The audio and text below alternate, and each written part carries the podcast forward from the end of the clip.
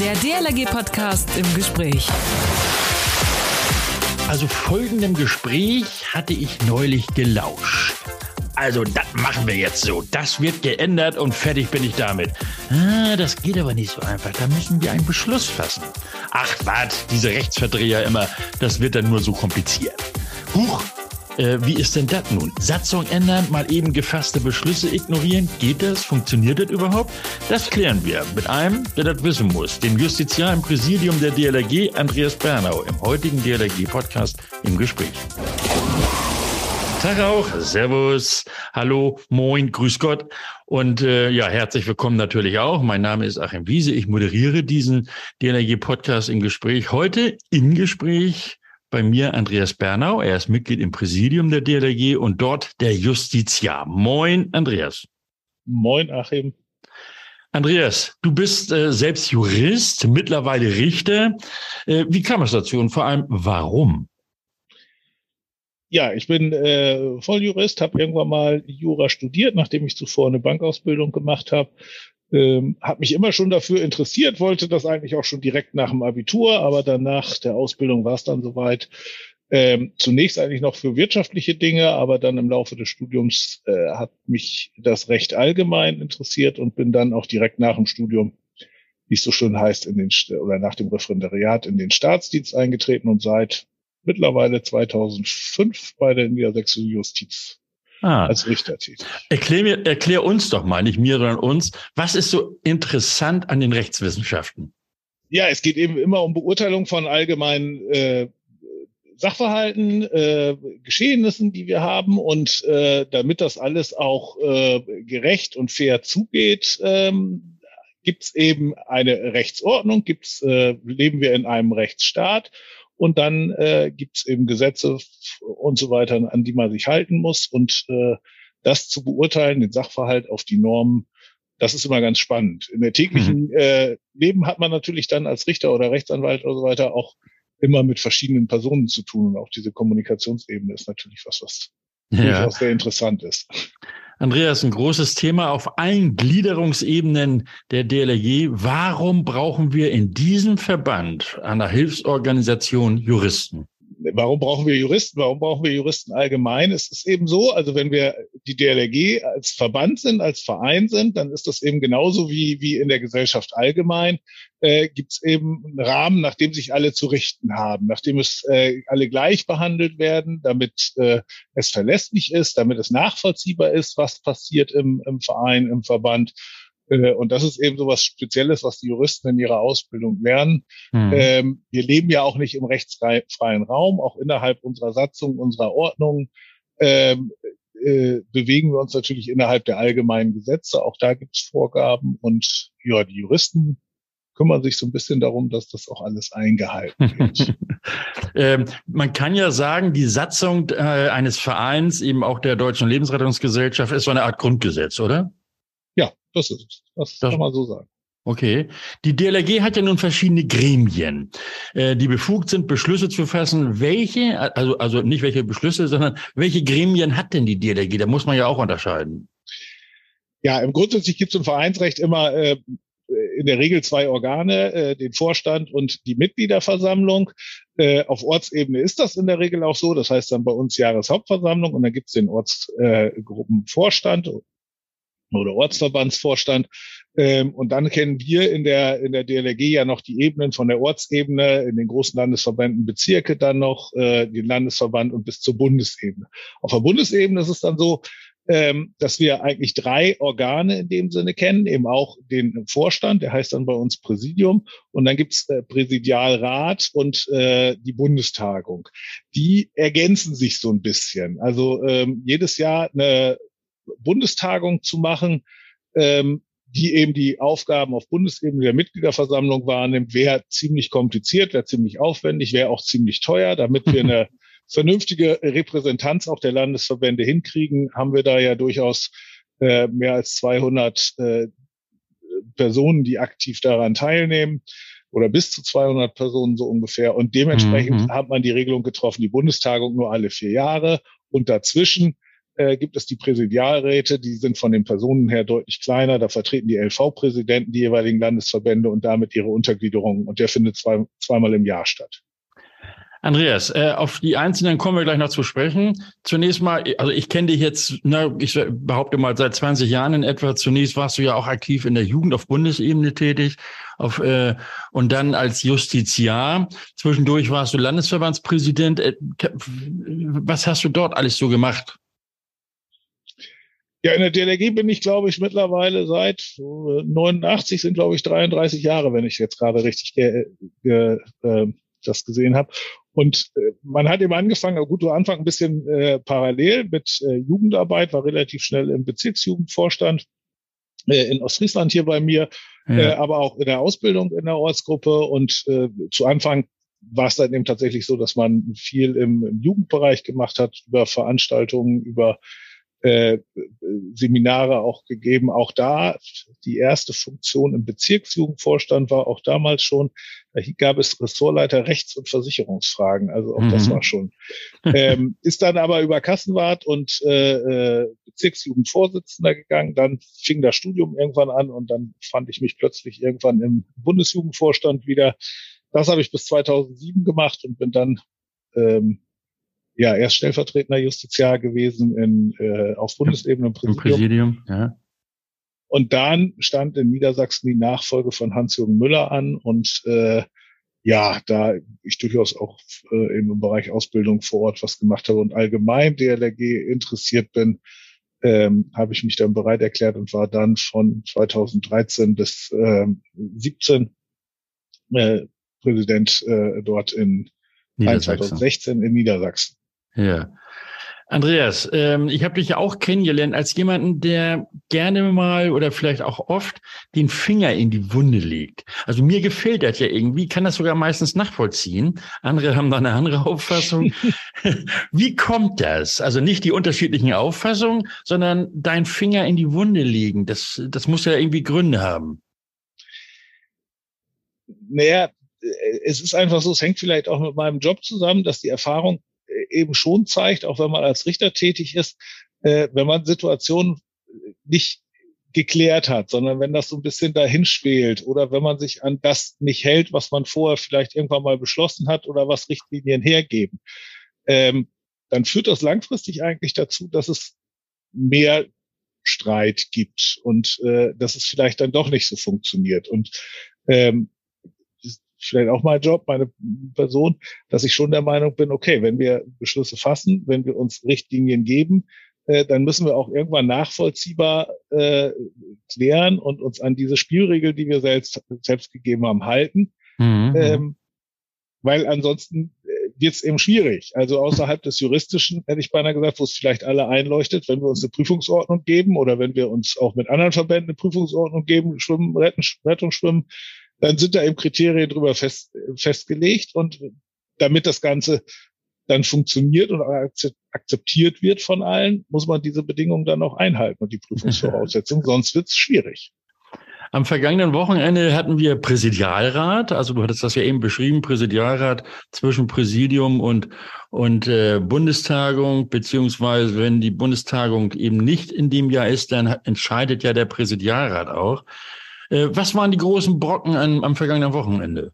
Ähm, oh Gott, ist ja schon wieder drei Tage her oder fünf Tage her, ich kann ja gesagt. Naja, Präsidialrat ist ja immer äh, aufgebaut, hat die großen Dinge zu beschließen, die eben ein Vorstand nicht alleine kann. Und dann sind eben die großen Punkte, die auch dieses Mal wieder äh, auf der Tagesordnung standen. Zum einen ja die Feststellung des des äh, Haushaltsabschlusses des Vorjahres und äh, Entlastung des Vorstandes. Es ist von der Struktur her ja so, äh, dass der Vorstand oder das Präsidium einen Haushalt vorlegt. Das ist äh, praktisch beschlossen äh, gesagt, ist das der das Präsidium sagt den Landesverbänden oder schlägt den äh, Landesverbänden den Präsidialrat vor.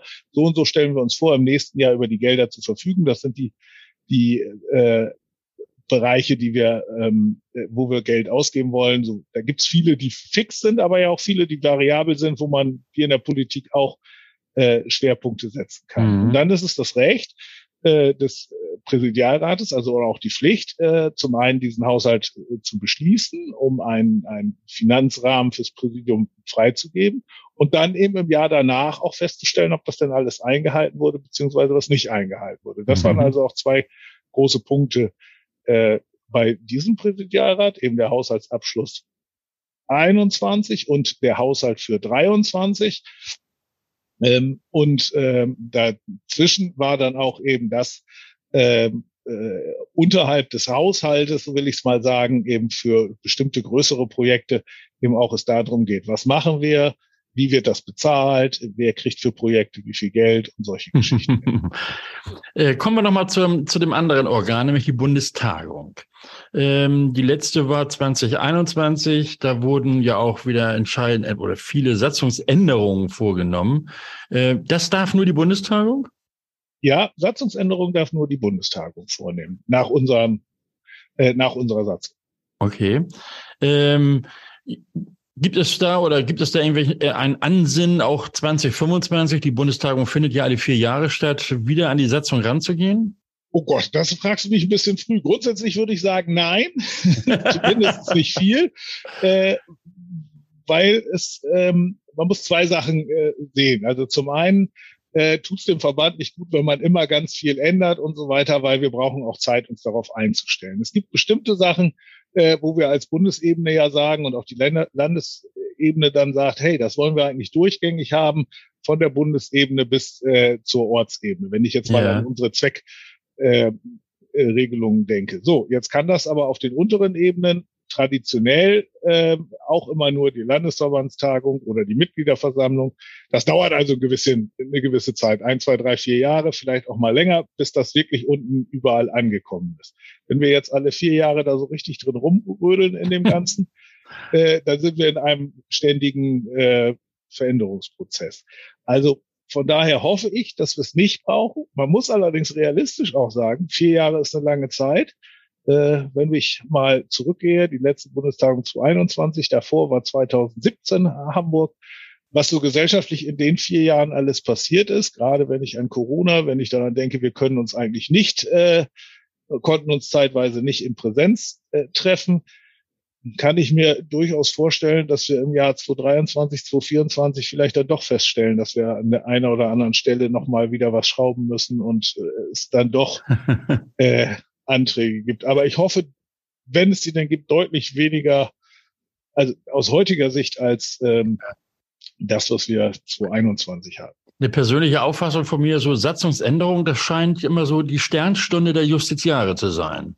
Ja, das ist natürlich das, wo, wo, wo man äh, hoffentlich am sorgfältigsten arbeitet. Und ähm, das Problem bei Satzungen ist ja immer, ähm, solange sich alle an alles halten, solange man äh, sich alle verstehen, alle äh, gegenseitig akzeptieren, äh, guckt man da ja auch relativ wenig rein. Ja. Verbandskommunikation vielleicht nochmal, um darauf Marketing-Sachen auszulegen. Also schon äh, wichtig ist ja, dass wir ein Gerüst haben, wenn es mal Streit gibt. So, und dann muss man natürlich möglichst sauber gearbeitet haben an der Stelle. Das hoffen wir äh, dass wir das in der Vergangenheit getan haben. Nicht nur ich, sondern da sind ja auch viele ja. beteiligt.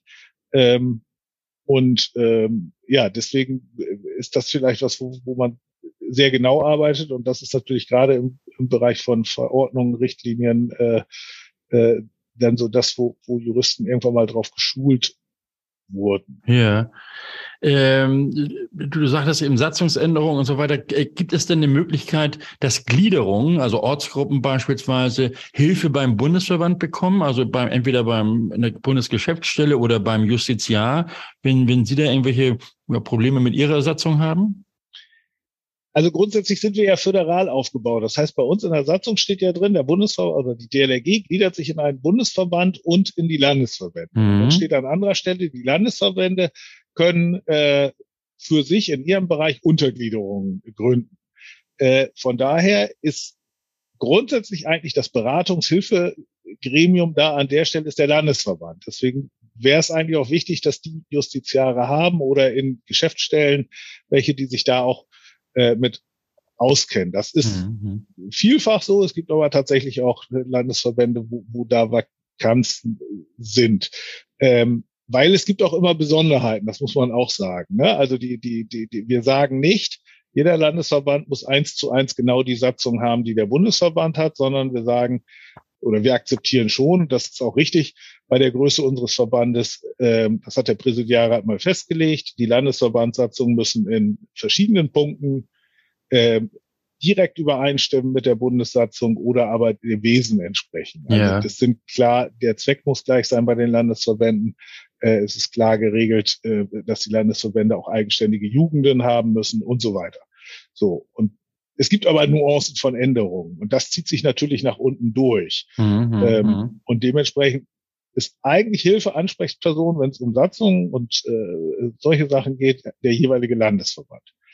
Ähm, ja. Darauf weisen wir auch immer hin. Nichtsdestotrotz ist es so, dass äh, äh, in Absprache mit dem Landesverband auch wir mal mal antworten oder oder Sachen übernehmen. Äh, in der Regel betrifft das dann nicht unbedingt immer Satzung und Vereinsrecht, sondern andere rechtliche ja, Aspekte. Ja. Also klassischerweise, wo das eigentlich zu uns fast ausschließlich durchgeht, sind Versicherungssachen. Ah, okay. Äh, ab welcher Gliederungsebene empfiehlst du denn, sollte man äh, innerhalb der DLRG einen Justiziar im, im Vorstand haben oder, oder möglichst irgendwie angebunden an den Vorstand? Es hängt natürlich ein bisschen von der Struktur vor Ort und äh, von der Größe ab. Ähm, also, wenn ich mir so die letzten 20, 30 Jahre angucke, wie sich Vereine, also jetzt nicht nur die DLRG in, äh, in Deutschland in dem Gesellschaftsleben so entwickeln haben, äh, dann glaube ich, wird selbst bis zur Ortsebene äh, werden Juristen immer wichtiger. So. Mhm. Ähm, Wäre natürlich schön, wenn man immer in jedem Vorstand einen, einen hat, direkt als Ansprechpartner. Das ist so ähnlich wie mit, mit Ärzten auch. Oder zumindestens vielleicht außerhalb des Vorstands Kontakt da, dazu hat. Da sind die Satzungen und das Vereinsrecht vielleicht auch gar nicht so, so das, das absolute äh, Ding, sondern wenn ich mich daran erinnere, wie wir uns, wie das Vertrags wesentlich verändert oh, ja. hat, wenn ich mir ja. angucke mit Schwimmbadbenutzung. Also vor 30, 40 Jahren äh, gab es das sicherlich selten, dass es formelle Verträge äh, äh, mit, also zumindest in meinem Bereich zwischen, zwischen Gliederung und Schwimmbäder hat. Da war drin, Dienstags ist die DLRG da und genau. das, ist das sieht heute anders aus. Und ähm, wenn ich dran denke, was wir, glaube ich, gut hingekriegt haben als DLRG, so Datenschutzfragen und so weiter und so fort. Es kommen eben immer mehr und dem kann man sich nicht verschließen. Und mhm. äh, äh, als Jurist wäre meine Traumvorstellung, wir haben überall in Deutschland äh, einen. Aber das ja, ist schwer machbar. Ist, genau, wollte ich gerade sagen, ist wahrscheinlich nicht so sehr realistisch. Ja, ich stelle das in meinem Bezirk, da bin ich stellvertretender Leiter immer wieder fest, äh, dass wir doch ständig, äh, nicht ständig, aber sehr oft mit irgendwelchen Rechtsfragen zumindest mal irgendwie, ja, uns beschäftigen müssen. Wie kompliziert könnte das denn überhaupt noch werden? Naja, was das ist jetzt, eine, das ist jetzt das Philosophieren, ne? Ja, es ist Philosophieren, das ist, also, äh, manchmal machen wir es uns natürlich auch selber schwer und man muss einfach eins vielleicht akzeptieren, so als, als Grundvoraussetzung. Äh, das ist natürlich keine Mathematik und das, also Juristerei in vielen Dingen.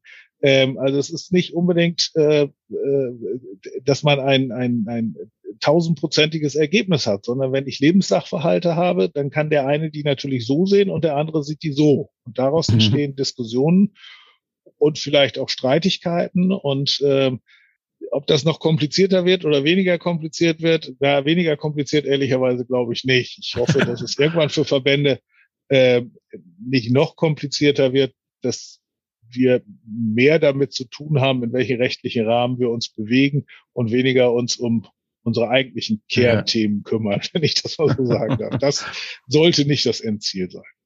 Du hattest eben Streitigkeiten angesprochen. Äh, dazu kommt es ja auch immer wieder mal. Wie wichtig werden da unsere Schiedsgerichte?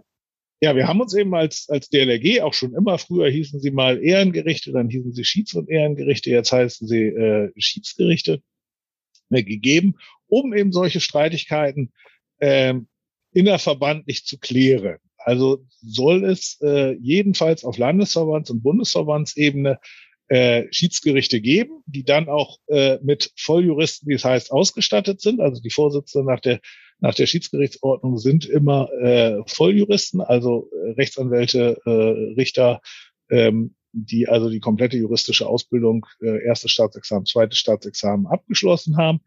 Ähm, und an die kann man sich dann wenden in den Rahmen und Richtlinien dessen, ähm, was die Schiedsgerichtsordnung und die Satzungen hergeben. Und das halte ich für, für durchaus wichtig, weil ähm, da kommen natürlich zwei Sachen. Zum einen äh, sollte man es vermeiden, sowieso sich gleich vor irgendwelchen Zivilgerichten zu treffen. Und zum anderen äh, hat es ja auch was mit äh, Außendarstellung zu tun. Man muss ja ehrlicherweise sein, äh, wir vertreten alle, auch wenn sich zwei Leute oder zwei Gliederungen oder sowas streiten, erstmal die vier Buchstaben, die uns alle wichtig sind. Und mhm. ähm, äh, es fördert sicherlich nicht dem Ansehen und unserer Arbeit, äh, wenn in Medien in der Öffentlichkeit diskutiert wird, äh, ich sage jetzt mal Ortsgruppe A und Ortsgruppe B bekriegen sich irgendwie vor dem Amtsgericht, Landgericht XY. Ja. Wenn du als Juristen oder für die Juristen der Deutschen Lebensrettungsgesellschaft drei Wünsche frei hättest, welche könnten das sein? Oh Gott. oh Gott. Das, das, weiß ich gar nicht, muss ich, muss ich jetzt ganz ehrlich sagen, so ungefähr was. Ich glaube, dass wir als Verband insgesamt äh, wirklich gut aufgestellt sind, dass wir äh, auch im Vereinswesen äh, hochprofessionell arbeiten und dass wir auf vielen Ebenen wirklich gute Juristen haben, die für diesen Verband, äh, die als DLRG-Mitglieder sich engagieren. Äh, so eine Riesenbaustelle, äh, wo ich so einen Wunsch hätte, das und das müssten sie, fällt mir momentan eigentlich tatsächlich so nicht ein. Na, das ist doch schön. Der Jurist ja. ist im, im, Grunde genommen glücklich. er ist zufrieden. Ich weiß nicht, ob Glück was damit zu tun hat. okay, ein zufriedener Jurist im Präsidium der Deutschen Lebensrettungsgesellschaft. DLRG-Anwalt oder genauer gesagt der Justiziar im Präsidium der DLRG Andreas Bernau. Er trägt dazu bei, dass allen in, oder dass alles in der DLRG mit rechten Dingen zugeht. Dankeschön, Andreas, für das informative Gespräch. Das hat mit Sicherheit dem einen oder anderen auch geholfen. Nun sind wir auch alle so eine Art Halbjuristen. Nicht? Man sagt ja, äh, uns Journalisten sagt man ja nach, das sind die Menschen mit dem gefährlichen Halbwissen. Aber ich danke dir auch für, dafür, dass du uns ein bisschen was an die Hand gegeben hast. Tschüss und dir und deiner Familie ein schönes Wochenende. Tschüss, Dankeschön. Damit natürlich auch allen ein schönes Wochenende und bitte nicht vergessen und durchaus auch weiter sagen, diesen Podcast nämlich zu abonnieren, iTunes, Spotify und was da sonst so alles gibt. Ihr könnt uns auch auf dlg.de slash podcast nachhören. Ab der ersten Folge findet ihr dort alles. Vergesst bitte eure Kommentare nicht, Fragen und Anregungen per Sprachnachricht oder Mail, das Ganze an podcast.dlg.de. Und äh, nehmt bitte an euren Smartphones bei den Einstellungen vor, dass die Push-Nachricht aktiviert ist. Dann kriegt ihr nämlich immer ein Signal, wenn ich wieder an eure Ohren klopfe. Und die kompletten Schwimmabzeichen, also von Bronze, dem Freischwimmer, bis hin zum Gold, zieren schon die Badehose und den Badeanzug. Was nun? Was kann ich jetzt machen? Was ist das nächste Abzeichen? Ich möchte doch mehr und mitmachen, schon so wie die Großen. Das nächste wäre dann der Juniorretter. Damit ist man ja schon fast schon echter Rettungsschwimmer oder eine echte Rettungsschwimmerin. Was sind das für Disziplinen? Was bringt mir der Juniorretter? Und was darf ich dann schon? Die Antworten auf diese Fragen bekommen wir im nächsten Podcast im Gespräch. Also schon mal vormerken, nächsten Sonnabend. Und in diesem Sinne, schönen Dank fürs Zuhören. Mein Name ist Achim Wiese. Bis dann. Man hört sich. Der DLRG Podcast. Jeden Samstag eine neue Folge.